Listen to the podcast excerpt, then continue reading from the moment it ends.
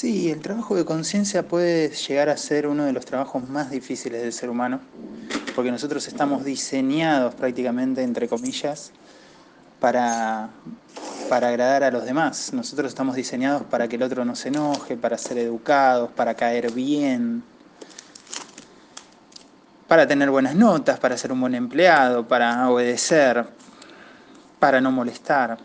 Entonces, con todo el enfoque puesto en el afuera, es muy difícil tomar conciencia. No obstante, tiene aspectos muy interesantes. Primero, yo no puedo actuar y modificar algo que yo no conozco y que yo no estoy viendo. Es absolutamente imposible para un ser humano modificar. Por ejemplo, si yo fumo y yo no tomo conciencia de lo que hace el cigarrillo en mí, ¿para qué voy a cambiar?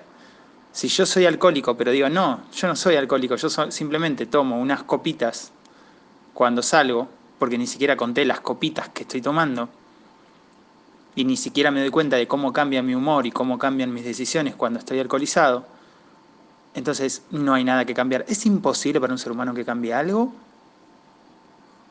de aquello que no tomo conciencia? Por lo tanto, verme a mí mismo es el primer requisito.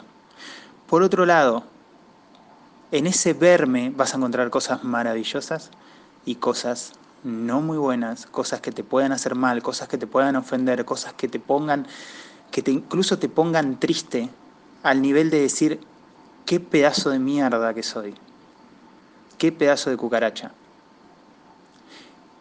Y la mayoría de las personas de forma incorrecta, incluso algunas que fueron a terapia y luego la dejaron porque no querían llorar y porque no se querían poner mal, han visto parte de la oscuridad y se olvidaron de la parte de la luz. Simplemente se enfocaron en lo malo que están conociéndose.